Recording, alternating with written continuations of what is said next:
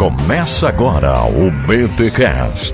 Teologia é nosso esporte.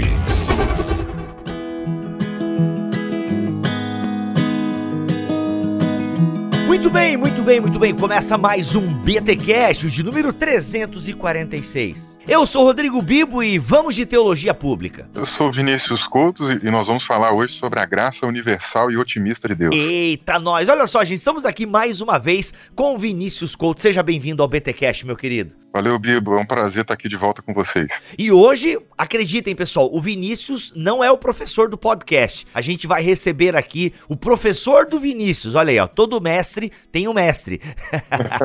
e a gente vai falar um pouquinho sobre John Wesley e a abolição da escravatura. Gente, ficou um episódio show de bola. Então, confira aí esse papo que a gente bateu com o professor do Vinícius. Mas antes, os recados paroquiais.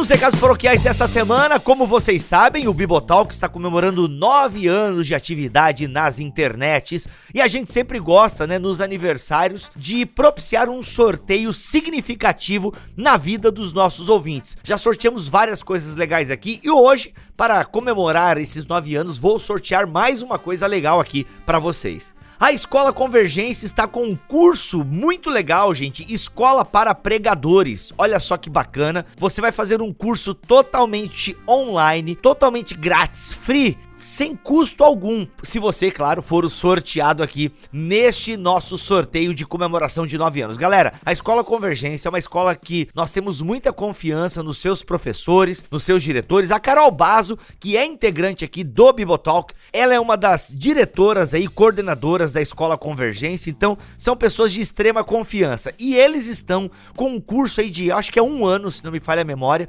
que quer preparar pessoas para apresentar as Escrituras. E olha só, o nome é Escola de Pregadores. Mas não pense você que você que não prega não possa fazer o curso. É, Bíblia, eu não tenho vontade de ser um pregador, assim, de ir lá e dar uma palavra na igreja. Meu amigo, você pode e na verdade deveria ser um pregador no seu dia a dia. E essa escola para pregadores, ela contempla também essa necessidade, apresentar ao cristão, né, você aluno que fizer a escola de pregadores, um panorama bíblico, como interpretar a Bíblia, como expor com clareza as escrituras. Então, essa escola de pregadores, ela vai muito além de preparar você para o púlpito, o que é uma coisa muito urgente nos nossos dias. Mas é a escola de pregadores oferecida pela Escola Convergência, ela quer na verdade preparar o cristão para apresentar com clareza as boas novas. Então olha só, se você quer estudar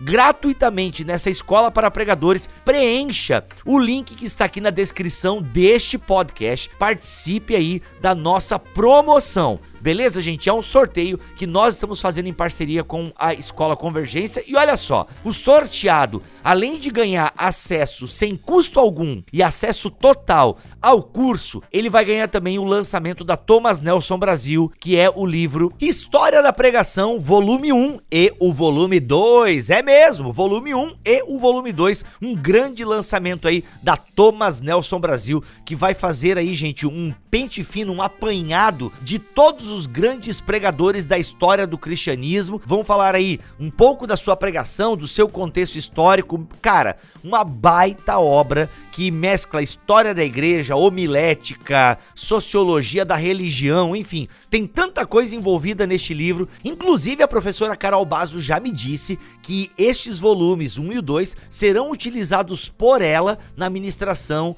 das aulas lá na escola para pregadores, beleza? Então, olha só, gente, participa deste sorteio, porque o que a gente está sorteando é algo muito precioso, tá? Você ganha acesso integral ao curso e ainda vai ganhar este livrão aí que está separado em dois volumes, tá? A história da pregação. E olha só, participa, hein? Participa porque a chance de você ganhar, ela existe.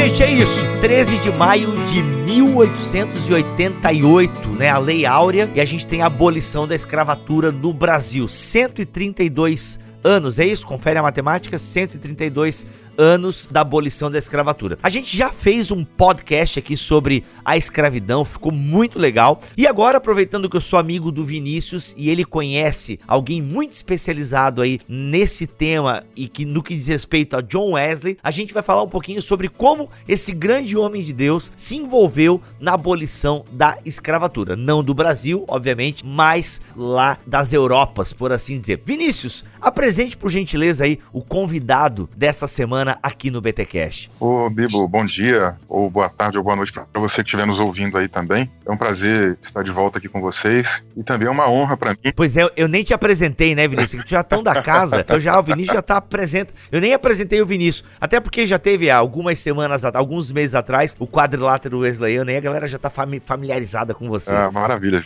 tamo, tamo junto aí, Bibo. É uma honra também para mim aí poder apresentar o professor Helmut Henders, né, que é professor lá da Universidade Metodista de São Paulo, em São Bernardo do Campo, e também é meu orientador lá no programa de doutorado. E é uma honra poder interagir com esse podcast a respeito aí desse tema tão importante que é a questão da escravatura. O professor Helmut passou um livro recentemente também, né, que é Wesley e a luta da abolição da escravidão, né? É um uhum. livro muito completo, já fica aí a indicação e certamente ele vai também aí falar algumas coisas dentro do, do conteúdo da, da, pesquisa dele. Uhum. Professor, seja muito bem-vindo aqui ao Bibotalk. Muito obrigado. É uma oportunidade é única para mim, é, para compartilhar um pouco é, os resultados da minha pesquisa e ser também para mim inédito porque é a primeira uhum. vez que eu faço um podcast, mas estou em boa e então estou é, disposto aqui então fazer esta nova experiência também. Que legal, professor. Obrigado por fazer essa experiência com a gente. Professor, acho que a primeira pergunta que a gente pode te fazer é ambientar, né? A gente já teve aqui podcast sobre a vida de John Wesley, um pouco sobre a teologia de John Wesley. Então então, isso aí, os nossos ouvintes, se você ainda não ouviu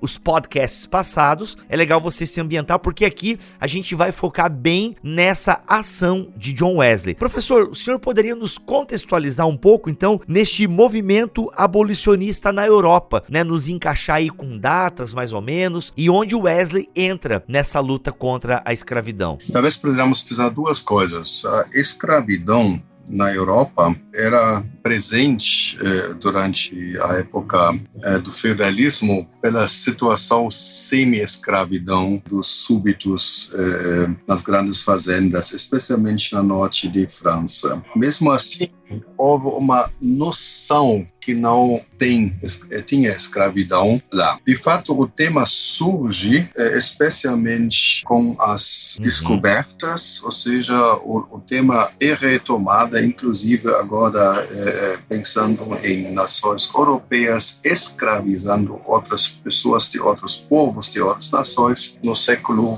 XV. Então, nós temos uma situação de uma não presença sentida, porém, de muitos relacionamentos eh, semi-escravagistas na Europa. Então, não é correto dizer que não houve uma experiência de limitação de direitos básicos para uma grande parte da população. Só a designação era outra. Uhum. Isso é, é colocado em xeque com a crise é do feudalismo. O feudalismo é um sistema onde o dono da terra recebe repasses daqueles que trabalham na sua terra e tem basicamente uma condição de sair desta relação, que a gente chama feudalismo. E o sistema mais eh, organizado do feudalismo é o norte da França. Esse sistema também chega na Inglaterra com a invasão dos normanos em 1088, né? Aqui nós temos a situação que eles chegam e eles implantam esse sistema na Inglaterra. E nós temos é, sempre essas é, histórias de Robin Hood lutando contra o sheriff de Nottingham. Isso, na verdade, é um das populações antigas inglesas anteriores e os normandos chegando e implantando um sistema é, muito é, violento de organizar repasses. Então, de fato, é a primeira coisa, então, que pessoas não têm direitos ou muito poucos direitos sobre a sua própria vida não é uma novidade na Europa. Porém, é, se cria uma nova qualidade é, a partir do século XV. Diferente é a situação na região é, mediterrânea. Os italianos, por exemplo, aí vamos para a lógica das punições. Né? Se você pensa, por exemplo, nas pessoas nas minas ou nas galeras, isso não é só uma questão humana, isso também é uma questão do século XIII, do século XIV. Né? Mas aqui seriam não cidadãos comuns, né? aqui são pessoas consideradas criminosas ou pessoas escravizadas por outras nações. Então, como o tema chega depois eh, nas pessoas. Che eh, o tema se apresenta primeiro como um tema da forma de se relacionar com outro cidadão de outro povo, um contato via eh, questão de negócios e depois a questão como se trata um outro em uma situação bélica um conflito local, ou seja, que for. E aí, é porque inicialmente você não vai encontrar escravos desta situação na França ou na Inglaterra. Isso é um movimento posterior. Né? Então, é uma discussão em relação àqueles que não estão é, é, conosco, mas estão eventualmente em nossas colônias, nossos assentamentos novos. Né? Mas há também uma sensibilidade religiosa. É, aqui nós deveríamos mencionar os quakers é, nos Estados Unidos, e não só lá, é, uma das figuras mais famosas que vai se articular com Wesley, na verdade, é uma pessoa que vem dos france, do, do protestantismo francês, tem que fugir e vai via Amsterdã para os Estados Unidos e vai então lá se unir ao grupo dos quakers. Uhum. Os Quakers é um grupo interessante porque você tem uma divisão, inclusive me parece interessante para nosso movimento religioso hoje. Uhum. E, por um lado, você tem um grupo que vai trabalhar muito a ideia de uma espiritualidade do interior, de uma piedade do interior, de uma iluminação pelo Espírito Santo, que de fato foca muito no interior do ser humano. E estes, na verdade, vão é, abraçar ideias como de não se envolver com as coisas mundanas, etc, etc. E tem um outro grupo dos quakers, e aqui eles são bem divididos, divididos e divididos entre eles, que vai dizer, mas este testemunho do Espírito Santo, este testemunho da presença é, viva Deus em nós é, requer é, uma uhum. resposta também no cotidiano, no exterior, à minha vida religiosa, e eles se tornarão os mais radicais, é, inicialmente, defensores é, da igualdade humana, e isso significa, em tese, então, também eles se tornam pessoas que desafiam a lógica é, da escravidão. Então, é, professor Helmut, é interessante isso aí que o senhor está falando, uhum. é porque mais, mais, no finalzinho do século XVIII, né, foi criada uma sociedade lá na Inglaterra, né, justamente contra esse movimento abolicionista, e a maior parte do grupo, né, que integrou nessa sociedade era formada de quakers, né? É, é isso mesmo, eles são, na verdade, aí vamos para, isso seria a fase, nós pensamos é, a estruturação deste movimento, né, a organização, como este se torna um movimento, como isso transita das ideias, do campo das ideias, criando corpo é, numa organização. E interessante para os metodistas é, e, nos, e os anglicanos que os quakers eram considerados, especialmente por, por causa da sua mística do interior, algo sobre suspeito. Inclusive o próprio Wesley. Wesley tem uma é, compreensão é muito clara que uma espiritualidade que não contribui para o cotidiano é a menos favorável. Então, é, o foco em experiências interiores, como, digamos, é, expressão máxima da, da vida cristã, não seria o foco de John Wesley. É esse o seu problema. Em Aldersgate, onde ele vai sair, é porque ele entende que o grupo lá é um grupo que foca muito na interioridade e não na praticidade eh, no cotidiano das suas convicções eh, religiosas. Então, na verdade, os Quakers não são um grupo admirado por Wesley, enquanto eles só conhecem esta parte que foca no interior. E aí também já é um ponto interessante em Wesley que me parece também para nós interessante, mas o fato que ele tem inicialmente uma ideia em relação a este grupo, olhando para uma parte deles, na verdade, não conhecendo a outra, não faz que ele não comece a ler eh, textos que eh, falam sobre o assunto da abolição falam, falam do assunto dos povos africanos de um quaca que se chama Benizé e de fato então ele não é tão fechado em relação à sua convicção como o outro é que ele não consegue interagir com um texto que vai ser então um texto importante para ele.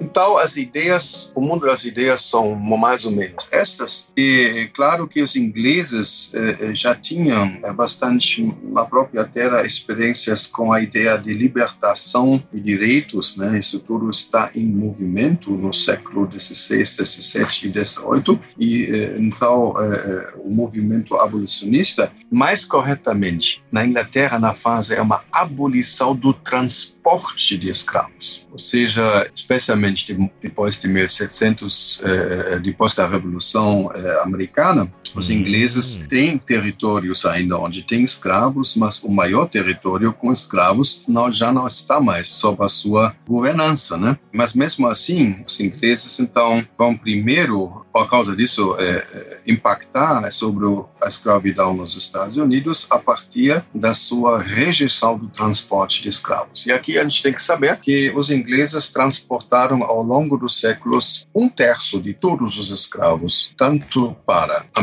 América do Norte como para a América Central e também Uau. para o Brasil. É, eram muitas navegações inglesas que chegaram aqui, não somente navegações portuguesas, espanholas.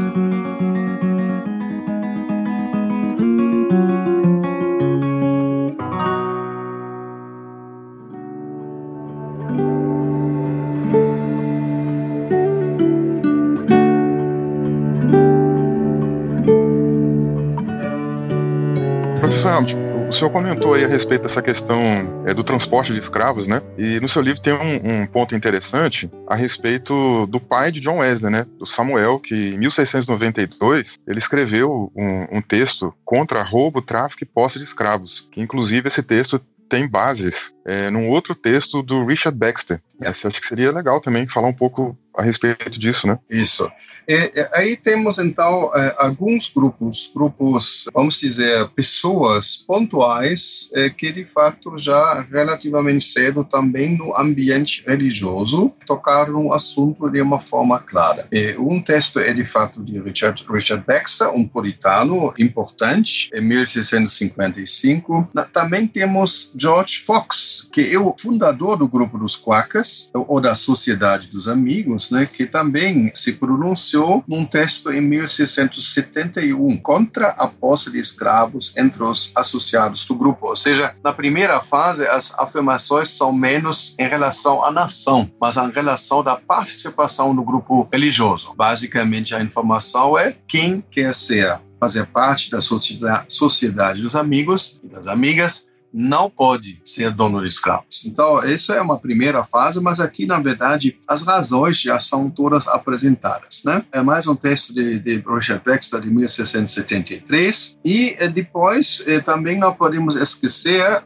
grupos pontuais como os menonitas. Os menonitas que um, são mais conhecidas pela sua atitude de rejeitar o uso de armas, ou, por exemplo, eh, viver como soldado numa guerra. Os menonitas alemães em Germantown, Pensilvânia, também eh, já publicaram em 1688 um panfleto contra a posse de escravos. E aí vai, temos George Kate, 1693, e, e neste ambiente, então, e, de fato, nós temos as primeiras publicações, eh, aquela publicação de Samuel Wesley, que numa revista de Londres, no Athenian Oracle, em 1992, também vai se pronunciar contra o tráfico, a compra e a posse de escravos. Agora, a gente tem que se dar conta que isso são coisas muito pontuais, porque a legislação eh, eh, inglesa é, é, não é, tinha aqui um problema. Então, se nós vamos avançando, que cria de fato a primeira grande crise nessa questão no mundo de John Wesley. Ele não conhece a escravidão, ele começa a conhecer a escravidão na sua ida para a Geórgia, apesar que Geórgia na época não tinha escravos, mas na Southern Carolina tem escravos. Aqui ele menciona isso em seu diário, por exemplo, ele fala eh, da sua alegria de ver eh, africanos no culto em Charleston, Carolina do Sul, Carolina do Sul, que é na verdade um estado que tem a escravidão, né? A questão é que isso tudo se torna uma crise no momento que a escravidão é introduzida na colônia de Geórgia. Isso acontece em 1751, ou seja, posterior da sua saída eh, de lá. E eh, aí nós temos o grande desafio que uma das vozes a favor da introdução da escravidão no estado de Geórgia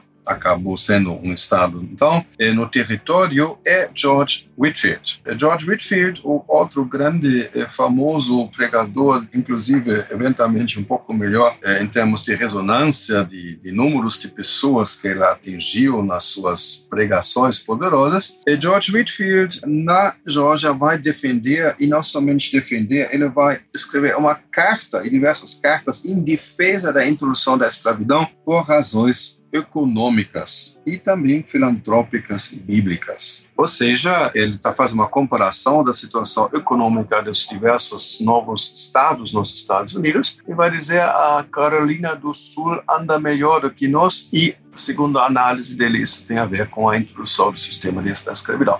Ou seja, George Whitfield é não somente uma pessoa que administra uma realidade, mas uma das razões, e ele era uma pessoa importante eh, dentro do sistema colonial, como pregador famoso, ele vai então eh, lutar a favor da escravidão, da introdução da escravidão. Sempre, aí vem agora essa situação, né, bem tratando eles. Só que o que significa isso, bem tratar uma pessoa sob o regime da escravidão. Tá, peraí, peraí, professor, vamos, deixa eu entender aqui. Uhum. Então, se eu, se eu entendi bem, Whitfield, que era um, um, grande pregador, ou seja, alguém de renome e bem ouvido e respeitado, ele defendia a escravidão, né, esse sistema de escravidão, não teologicamente, mas economicamente, com argumentos econômicos. Ele não via conflito da fé dele com essa forma de se tratar seres humanos, digamos assim. Isso.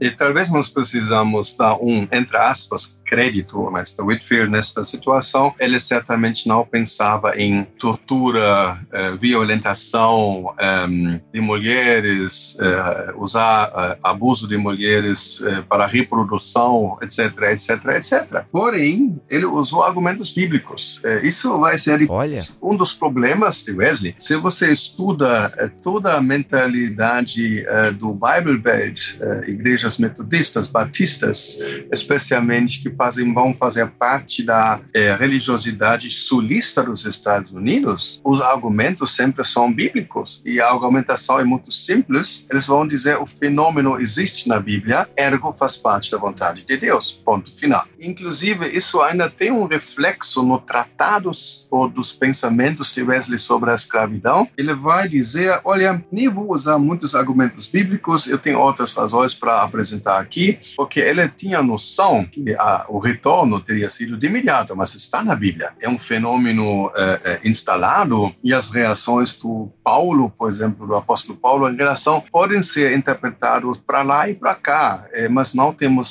certamente uma rejeição totalmente clara e transparente, inclusive nas cartas paulinas sobre este assunto. Aqui temos interpretações de um não favorecimento né? por exemplo, cata o Filimão. Mas isso foi então usado, o argumento bíblico sempre foi usado em defesa da escravidão, da submissão da mulher, do é, maltrato do estrangeiro, muitas vezes. Né? Então, isso é uma longa história. Uhum. Por volta dessa época, né, década de 50, né, do, do século XVIII, uhum. é, que o senhor comentou então que o Wesley vai ter esses primeiros contatos, digamos assim, com os escravos. Eita. É nessa mesma época também, né, que George Whitfield também é, coloca lá os seus textos em defesa desse sistema. E também na América do Norte, o, o Jonathan Edwards, que também é, viveu mais ou menos nesse período, se posiciona a favor né, e é justamente nessa fase, né, professor Helmut, que Wesley publica ali o, o comentário, as notas explicativas do Novo Testamento, né, 1756, que é onde ele começa né, a se posicionar mais assim é,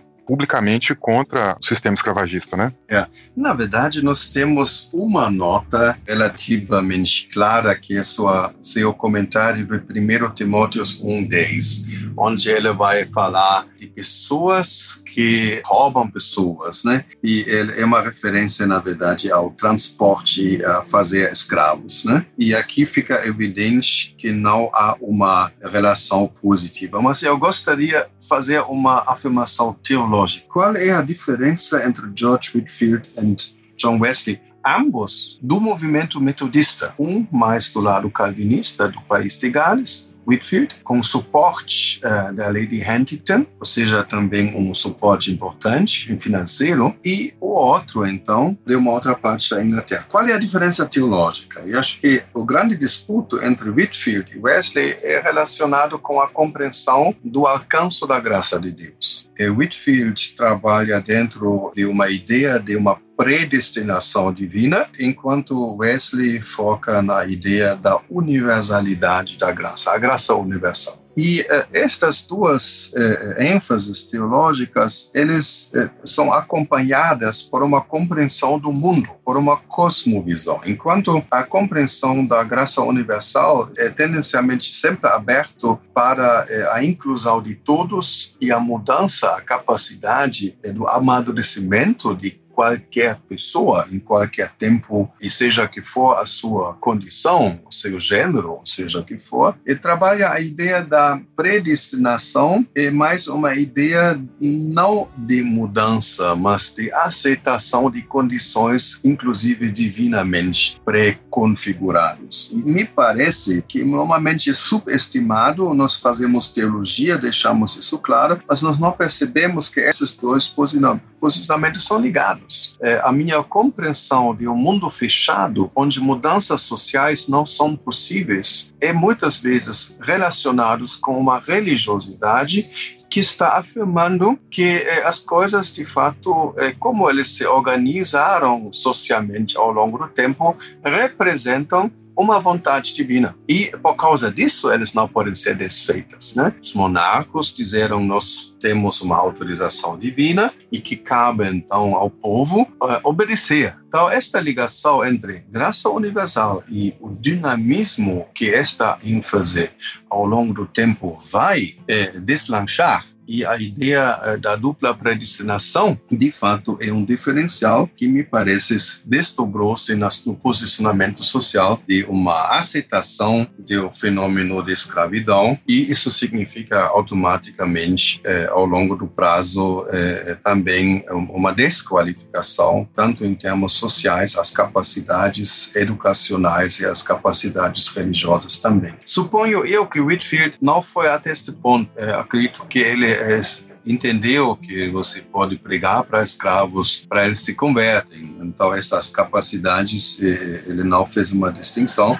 mas o estado social eh, não foi atingido por isso. Então, essa é uma, uma questão muito importante, a relação de teologia, cosmovisão, organização social. Sistema fechado, sistema aberto. Sistema que dá oportunidade para aberturas, e aí vai muita coisa ao longo do tempo. Direitos políticos, direitos sociais, eh, direitos de minorias, todas essas questões num sistema fechado são não assuntos, porque o mundo já está perfeito. Que, na verdade, é a grande briga entre protestantismo e catolicismo, enquanto a ideia eh, prevalece no catolicismo que manter a ordem a melhor garantia da vida para todos, o protestantismo vai dizer que superar as deficiências da ordem estabelecida garante melhor vida para todos. De fato, ênfase na tradição ou na abertura para novas oportunidades é um dado importante. Neste caso, então, Whitfield, na questão social, em relação aos escravos, optou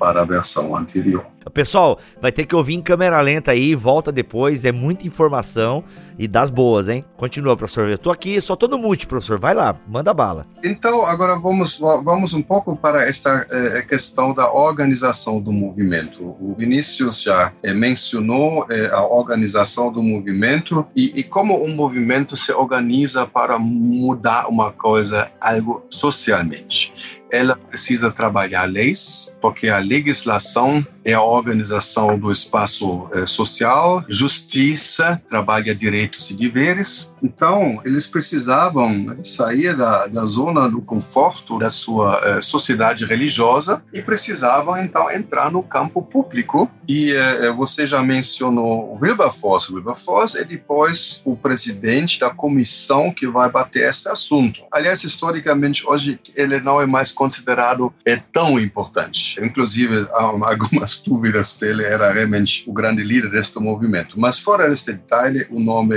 consta e para os metodistas sempre é bom porque ele também tinha um contato com os metodistas. Mas vamos por partes. Então, quem traz as ideias? Os quakers, especialmente Anton Benizet, um quaker americano, John Woolman, um quaker inglês. Eles vão é, fazer uma coisa absolutamente interessante. Eles vão começar a escrever sobre a África. E o truque dele é genial. Eles vão citar é, negociantes aqueles que fizeram negócio com a África. E esses negociantes, eles têm o interesse de uh, interessar uh, possíveis investidores nos seus projetos econômicos. E por causa disso, eles vão falar de uma forma positiva sobre a África. Em que sentido? Eles vão dizer, ah, os povos lá são dignos eh, porque são parceiros dignos, eles têm ética, eles têm estrutura, eles têm leis, a coisa funciona, ou seja, são, ah, se não igual, algo que nós podemos, com nosso patamar, trabalhar também. E o, o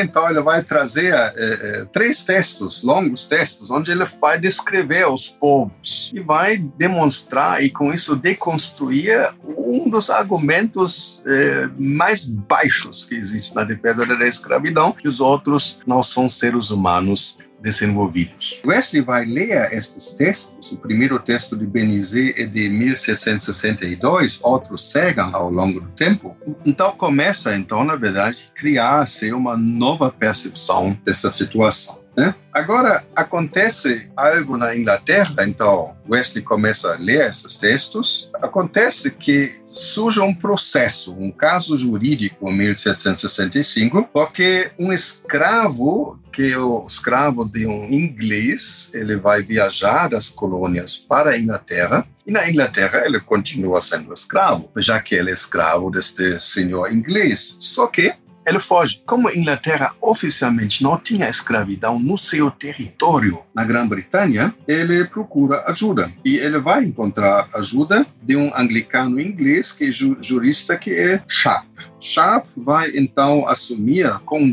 conjunto de jovens advogados, 30 anos, eh, bem no início da sua carreira, eles vão começar a defender o caso e uh, uh, se chama o caso de Somerset. Somerset é o nome do escravo, na verdade, e eles vão ganhar esta uh, luta porque de fato não tem escravos na Inglaterra. E isso é de fato uma elaboração jurídica muito minuciosa. E agora temos três nomes: Benizet, Sharp e Wesley. E eles vão começar a trocar informações. Eles trocaram seus, seus livros que eles escreveram, eles criam uma rede uma rede de informação. Isso vai uns, uns anos, até então Wesley, em 1773, 74, vai escrever as suas famosas, seus famosos pensamentos sobre a escravidão que nós traduzimos com a ajuda de um professor doutor hoje, ele está nos Estados Unidos, doutor Felipe Maia, que tinha a gentileza de transformar esse texto num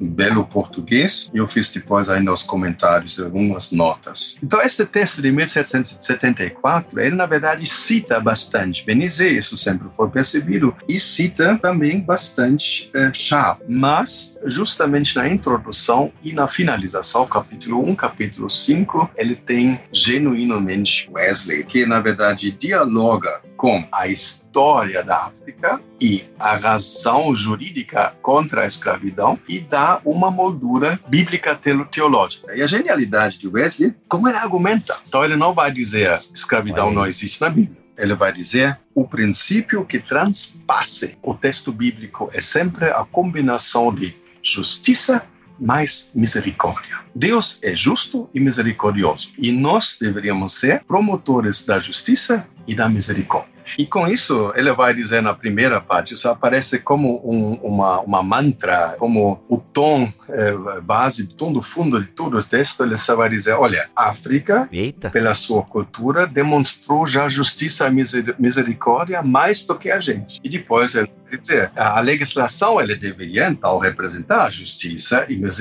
Aí ele vai puxar o chá. E depois ele vai fazer apelo para quem? Aqueles que compram escravos, aqueles que transportam escravos e aqueles que financiam negócio com escravos, de abandonar isso, porque isso só é, de fato, a única reação possível se você é inspirado para a ideia, este cantus firme, né? Esta, esta, esta melodia do evangelho justiça e misericórdia. Professor, se eu estou pegando bem o fio da meada aí, é interessante que eu vou usar um termo que é anacrônico, né? Mas Wesley está fazendo aí teologia pública digamos assim, da melhor espécie. Sim. É, porque a gente pensa em John Wesley, a gente pensa, né, em escritos, em devoção, né, um grande homem de Deus e tal, mas a gente está trazendo aqui, né, o senhor está descortinando para nós um lado bem público, né, uma teologia bem pública. Wesley fazendo política, digamos assim. Yeah, eu teria a palavra, eu tiraria a palavra mas, é, porque para Wesley, Wesley é anglicano, uhum. como os luteranos no território luterano é, clássico, seja Alemanha ou Escandinávia,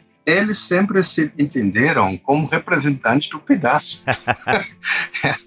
Não é um batista. É, se você abre qualquer livro sobre a história batista, começa com a frase nós fomos perseguidos. E que significa isso? Isso significa uma relação muito peculiar com seu contexto. Batistas não formam eh, igrejas estaduais. E por causa disso, eles, eh, nas suas melhores tradições, e também eh, podem ser muito críticos ao uso da nação, que eles raramente fazem, mas tem algumas exceções na história. Agora, um anglicano não. Um anglicano é o dono do pedaço. Eu sou da igreja anglicana, da igreja inglesa. Wesley escreveu uh, cartas para o rei, dizendo: Olha, discordo com isso. Nós não sabemos essas cartas foram lidas e também nós nos perguntamos se ele não exagerou um pouco, porque não é, vamos dizer, atitude comum. Porém, é, ele entendeu sempre que a religião tem um aspecto interior e nós estamos agora traduzindo as notas de Wesley, né, lançando uma Bíblia de Estudos John Wesley em maio, é, junto à SBB, a Sociedade Bíblica do Brasil,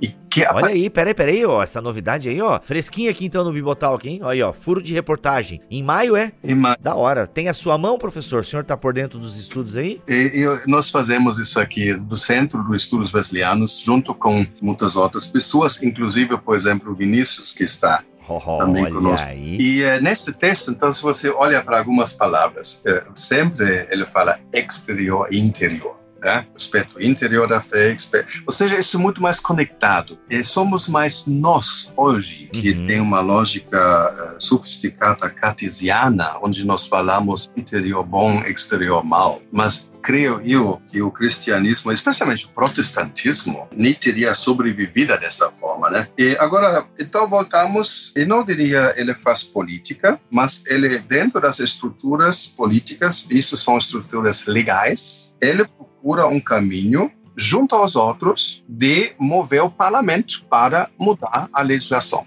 Isso é a questão pessoal que faz. Então, para isso, eles criam um, um grupo, que são é, um grupo é, contra, é, a favor da abolição do transporte de escravos, composto em sua grande parte por grupos da margem da sociedade religiosa, os quakers, no mínimo 50%, Mr. Wesley, que na época, 1774, já um pouco, digamos, eh, socialmente estabelecido, ou seja, ele não é mais considerado alguém que está fazendo as coisas eh, erradas, ele tem fama, e no fundo, no fundo, Wesley usa a sua fama positiva para a causa. Enquanto Sharp e Benizet trouxeram ideias eh, básicas, né, lado positivo de outros povos, então vamos respeitá-los na sua particularidade. A lei não é justa e precisa ser aprimorado. E Wesley traz a sua fama e uma reflexão agora teológica e ele vai inverter um argumento muito antigo a favor, que sempre foi usado teologicamente a favor da escravidão, que é a discussão da natureza humana. Enquanto eh, a natureza humana, por muitos, eh, foi usado para defender a escravidão, o Wesley vai inverter a lógica e vai usar o mesmo argumento dizendo por causa disso não. Também é genial. Isso é uma uhum. argumentação teológica, mas já também entra um pouco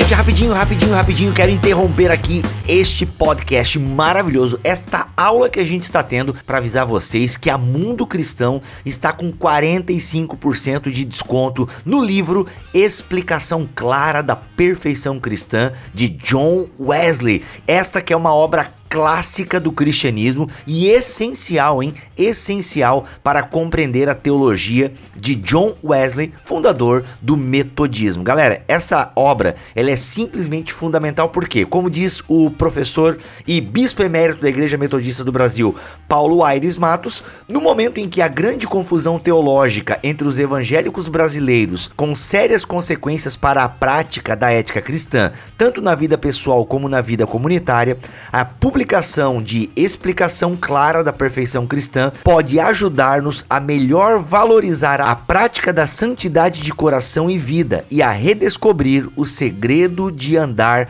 como Cristo andou. Gente, o Paulo Aires Matos é um profundo conhecedor da vida e da obra de Wesley e ele recomenda demais esta obra. Então aproveita 45% de desconto. E olha só, o link está aqui na descrição deste podcast. Mas olha só, aquela promoção que a gente estava com a Mundo Cristão na semana passada na BT Week, ela ainda continua até o dia 25 de maio. Aproveita. E olha só, 45% de desconto nos demais livros também. O link continua aqui na descrição deste podcast. Então aproveita e corre lá.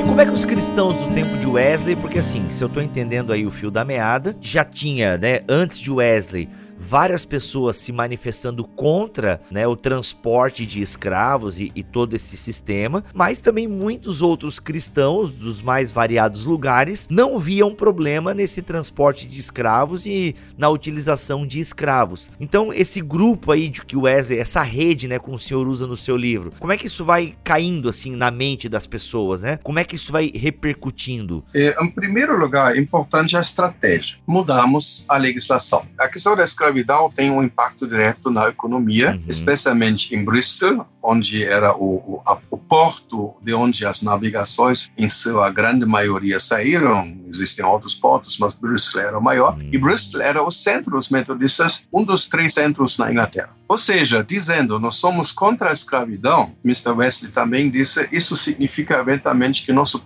nossa própria gente na igreja tem problema econômico Hum. Ou seja, a coisa não era tão fácil assim, né? não eram só os outros para mudar os seus hábitos, é, isso tinha um efeito direto sobre as, é, os grupos sociais que também é, abraçaram a clã metodista. Tem, teve também um pouco posterior ao ESA, né, professor? De que, por exemplo, além dessa questão da mudança de lei, de alguns metodistas fazendo um boicote né, da produção de açúcar, né, já que ele era oriundo de mão de obra escrava, né? Uhum. Isso é legal. Isso seria uma segunda estratégia. Muito obrigado por nos lembrar disso, que foi um movimento eh, que os quacas eh, iniciaram, inclusive os quacas dos Estados Unidos junto aos quacas da Inglaterra e eh, participaram alguns anglicanos e acho acredito também alguns batistas e metodistas sim. Mas mais uma vez é um movimento em rede, né? Que a gente percebe percebe que uma das formas de sustentar o sistema é prestigiar açúcar de lá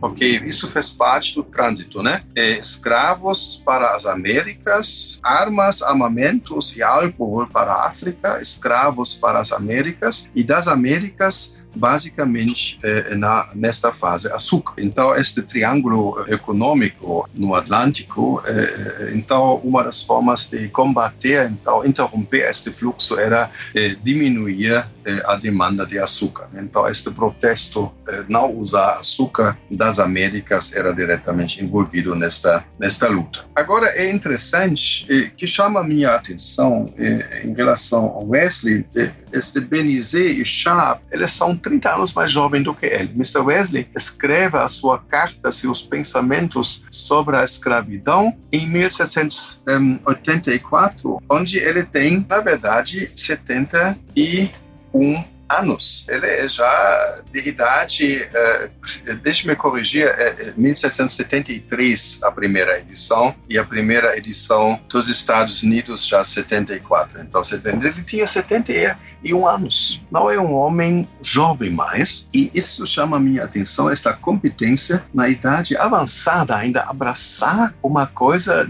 dessa dimensão. Agora, a reação. De fato, eles precisavam mudar a opinião pública para dar suporte à mudança da legislação. E o meio eh, que Wesley usou foi uma revista e seu tratado sobre a, a, escravidão. Esta revista se chama Armenian Magazine eh, e tem a ver com arminiano, né? Então, esta Armenian Magazine é uma revista que sai uma vez por mês e era, na época, acabou sendo a revista mais lida em toda a Inglaterra. Né? Tem mais ou menos uma, uma tiragem de 30 mil. E, e, nesta revista, Wesley fala de muitas coisas eh, eh, em relação às práticas religiosas e sistematicamente conta histórias em relação e contra a escravidão. Então, ele cria uma narrativa contínua, quase uma uma, uma brisa contínua, né? As ondas do mar sempre chegando, sempre chegando e aprofundando, mantendo o tema um tema quente, importante. E isso foi uma contribuição que, aos, ao longo do tempo, contribuiu para uma mudança da mentalidade, da percepção pública sobre este assunto, que depois eh, favoreceu quase uma geração depois a abolição do transporte na, na década 30 do século XIX. Uau. Então, mais uma vez, estratégia. Nós temos três. Para mudar as leis, nós precisamos mudar influenciar a opinião pública e para fazer isso também podemos nos envolver em tipo de greve, né? Não comprar é, açúcar. Agora você fez, Bibo, um comentário sobre Mr. Wesley como uma pessoa eh, espiritual. Me parece super entendendo que espiritual normalmente não é público. Né? Sim, sim, não, eu fiz, eu fiz essa dicotomia proposital, professor. Fiz essa dicotomia proposital, mas é legal que o senhor, eu, o que eu imagino que o senhor vai falar agora. Eu trabalhei isso muito na minha tese de doutorado, e como o Wesley faz as conexões entre interior, exterior, privado, público, é, e eu sempre entendo tem uma terceira esfera ainda, seria a pessoa, igreja, público que a eh, igreja é um certo é, um conjunto de, de indivíduos com um propósito eh, religioso e mais do que o indivíduo. Né? E fica evidente que acho que isso é a tradição anglicana e eu, eu diria a tradição luterana. Sempre quando uma igreja, uma igreja estadual, eh, ela tem esta atitude eh, de conectar isso porque de uma ou outra forma ela é desafiada para isso. Movimentos religiosos que, que surgem e criam a sua narrativa e a sua própria próprio entendimento como movimentos perseguidos ou nas as margens da sociedade eh, não não não chegam com uma narrativa sedimentada de uma presença pública. Eles precisam elaborar isso de outras formas, né? E às vezes eles invertam, né? É, a minha impressão é, por exemplo, que hoje, é, nesta discussão na quase de, de combate, de tomar posse né, do público a, a, partir do religioso, né? E, isso tem um pouco a ver é, com esta história de nunca fazer de uma forma integrada parte do sistema. Então você é excluído ou você domina, mas você não tem o meu campo de uma interação pública é, diferenciada. Ou você é excluído ou você precisa reprimir os outros grupos. Né? Então, é, nesta radicalização, é, que é simplesmente uma, uma, uma inversão né, de uma situação. Eu sofri antes, agora os outros vão sofrer. E Wesley Yes, ele certamente trabalha ainda o conceito da cristandade, né? ele não pensa em sociedades multireligiosas ou seculares, mas ele pensa já em sociedades multiconfessionais uhum. e que Inglaterra, neste ponto, eh, foi mais avançada todos os outros territórios europeus. Né? Você tinha católicos que eram, não vamos dizer, tolerados, não fazendo muito barulho. Né? Você tinha presbiterianos, batistas, metodistas são um movimento dentro do anglicanismo, percebido desta forma, anglicanos. Então você tem diversidade religiosa, né? E isso é, acaba sendo é, também um, na minha leitura, uma das razões de desdobrar aí o direito para todos, inclusive para outras áreas eh, do campo social, inclusive em relação à escravidão. O que é interessante para mim ainda, que ainda gostaria de dizer, que no meu estudo mais e mais se estabeleceu a impressão que Mr. Wesley uh, um, não como um gênio, né, é muito mais com um aprendiz, né, que aprende com outros e outros aprendem com ele e eles eles encontram seu caminho eh, a partir de uma reflexão e uma percepção contínua e isso me parece muito mais interessante, né? Eu, quando eu leio publicações, por exemplo, da CPAD com todo respeito, né, é, é, heróis da fé. Né? Porque você sempre precisa ser um herói para ser direito. Né? Será que um, normalidade, esforço e perseverança e fidelidade não tem uma contribuição ao longo do tempo, no mínimo, tão importante como alguns heróis? Então, esse para mim não era um herói Wesley para mim era uma pessoa que, inclusive em outras áreas, eh, não foi tão bem sucedida, mas que pela graça de Deus conseguiu fazer uma contribuição sempre junto a outros. Né? A gente fala às vezes na teologia wesleyana, Wesley não inventou muita coisa, mas ele combinou muito bem, né? Uhum. E e negociou isso também muito bem com seus pares. Mas não tudo é sucesso nesta vida e também não precisa ser, isso eu queria dizer. Agora, na questão da luta da favor do abolicionismo, Wesley entra tarde, né? É, é, você não narrativa Wesley jovem, Wesley meia idade, não. De fato, ele entra quando ele passou 70, né? É, já está tudo preparado, a coisa agora se segmenta, se é articulado, é, mas demora também.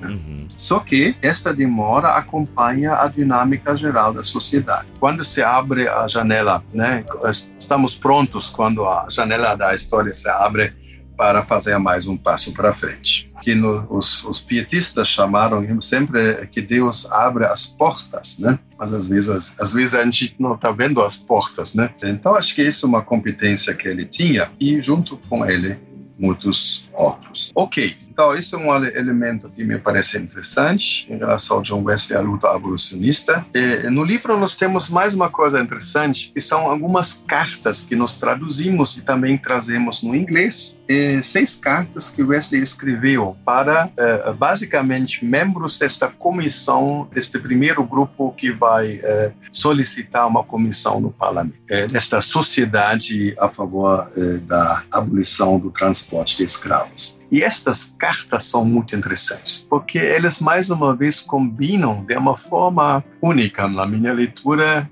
uma visão pública com uma visão pessoal.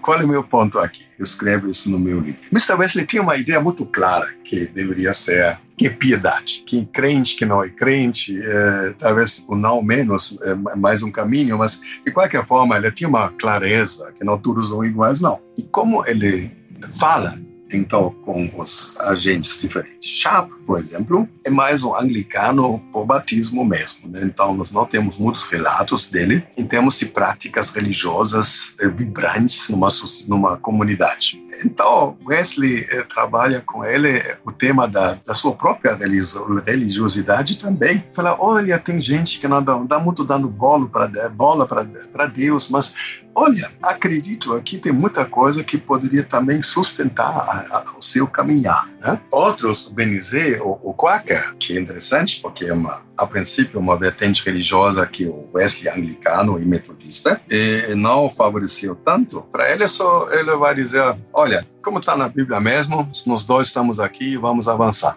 E, então você tem um, um tom é, pastoral nestas cartas, né, onde Wesley, grande missionário, né, é, promotor é, do Evangelho, entregando Cristo para cada um, é, não, é, vamos dizer, se omitiu, não uma omissão é, nesta discussão da organização do movimento e não deixar algumas dicas pastorais bem pessoais também nas cartas. E acho que isso também demonstra um pouco como o público privado, a fé e o social estão de uma forma interessantemente integrados eh, uhum. nas articulações de West, inclusive na sua luta, eh, nas, nos, nos, seus, nos seus pensamentos sobre a escravidão. Professor, muito legal tudo isso aí que o senhor tem falado. Que bacana ver eh, essa, essa teologia de Wesley, né? Tão prática, é, tão profunda. E quando que acontece, né? Wesley, junto com essa rede, né, lutam né, contra isso, lutam a favor da abolição. E quando que tem um efeito isso? O senhor mencionou alguma coisa que demora, mas a gente tem alguma data de quando é, dá o efeito de toda essa luta de Wesley e, e outras pessoas envolvidas nesse movimento? Então, talvez podemos falar de três datas. É, a, a primeira abolição da escravidão aconteceu, na verdade, não causado pelos movimentos eh, religiosos, mas pela Revolução Francesa nos territórios franceses em 1780 uhum. e alguma coisa, e Haiti. Só que depois ele, Napoleão vai reinstalar. Agora, o movimento eh, do qual Mr. Wesley fez parte, esta sociedade para a abolição do transporte de escravos eh, recebeu um, e ganhou esta luta no parlamento inglês em 1834, ou seja, eh, mais do que 40 anos depois da morte de Wesley, né?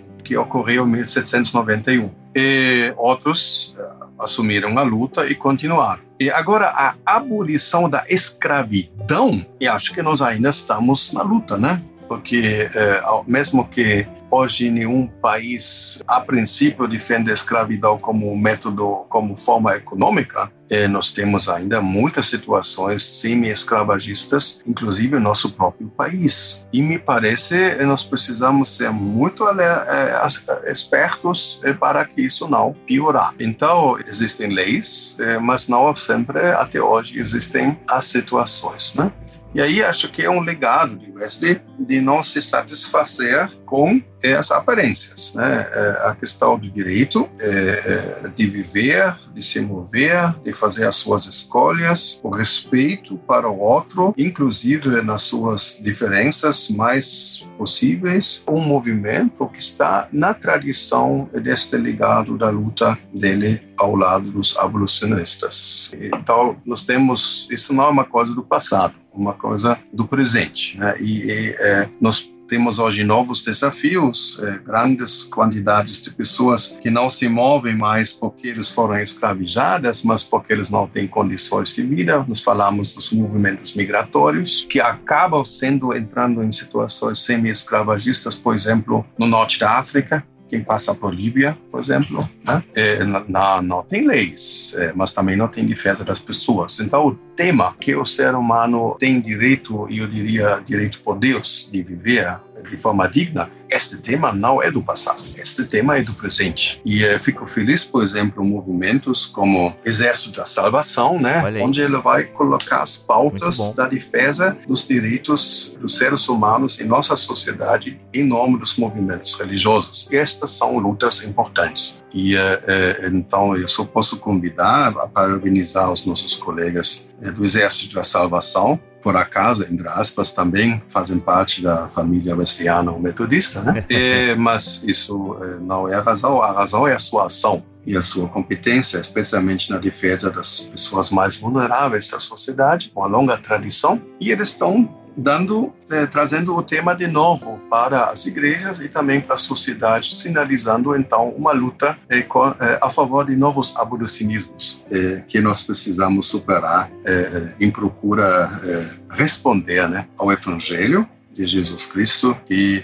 à justiça, à misericórdia de Deus, como ela nos é, apresentada no Antigo e no Novo Testamento. Muito bom. Professor, que prazer, muito obrigado por expor um pouco daquilo que o senhor aprofunda no seu livro John Wesley e a luta abolicionista, tá? Com edição bilíngue dos seus pensamentos sobre a escravidão. Obrigado mesmo por ter compartilhado com a gente aí esse tema tão importante e gostei muito da atualização. Aliás, sempre foi, é, infelizmente, é um tema atual ainda. Muito obrigado pela sua participação aqui no Bibotalk. Muito obrigado também e talvez podemos ainda eh, compartilhar que o livro foi um, publicado pela ASTE, pela Associação eh, dos Seminários Teológicos Evangélicos, em 2019, e pode ser adquirido na página deles e me parece também em diversas eh, livrarias evangélicas. Também uhum. gosto de agradecer pela oportunidade né? Você me dá um espaço de articulação. Fico muito feliz pela oportunidade. Agradeço o, Vinícius, né? Que sempre também é, me parece estar na fronteira de explorar novas possibilidades de articular também o evangelho, eu acho que é muito exemplar. Então, agradeço também aqueles que vão escutar este podcast. É, estou à disposição também de dar continuidade a conversas em diversas formas. Eu respondo convites. Alguém me convida a falar sobre o assunto ou melhor dialogar sobre esse assunto. Estou à disposição também. Talvez podemos é, publicar no no, no podcast depois o meu e-mail, helmut.renders.gmail.com. Tá ok, vai estar tá na descrição aqui. Ah, gostaria de entrar em contato comigo e também pode questionar e discutir, para isso também estamos aqui. Muito bom. Vinícius, obrigado por essa pauta, meu irmão. É, Bibi, eu que agradeço aí, foi um grande prazer né, participar aí com vocês, ouvir mais uma vez aí uma, uma, uma excelente aula né, do professor Helmut. Maravilha, amigo. É isso, gente, vamos ficando por aqui. Muito obrigado pela sua audiência, pelo seu carinho. Voltamos na próxima semana com mais um BTcast, se Deus quiser e assim permitir. Fiquem todos na paz do Senhor Jesus.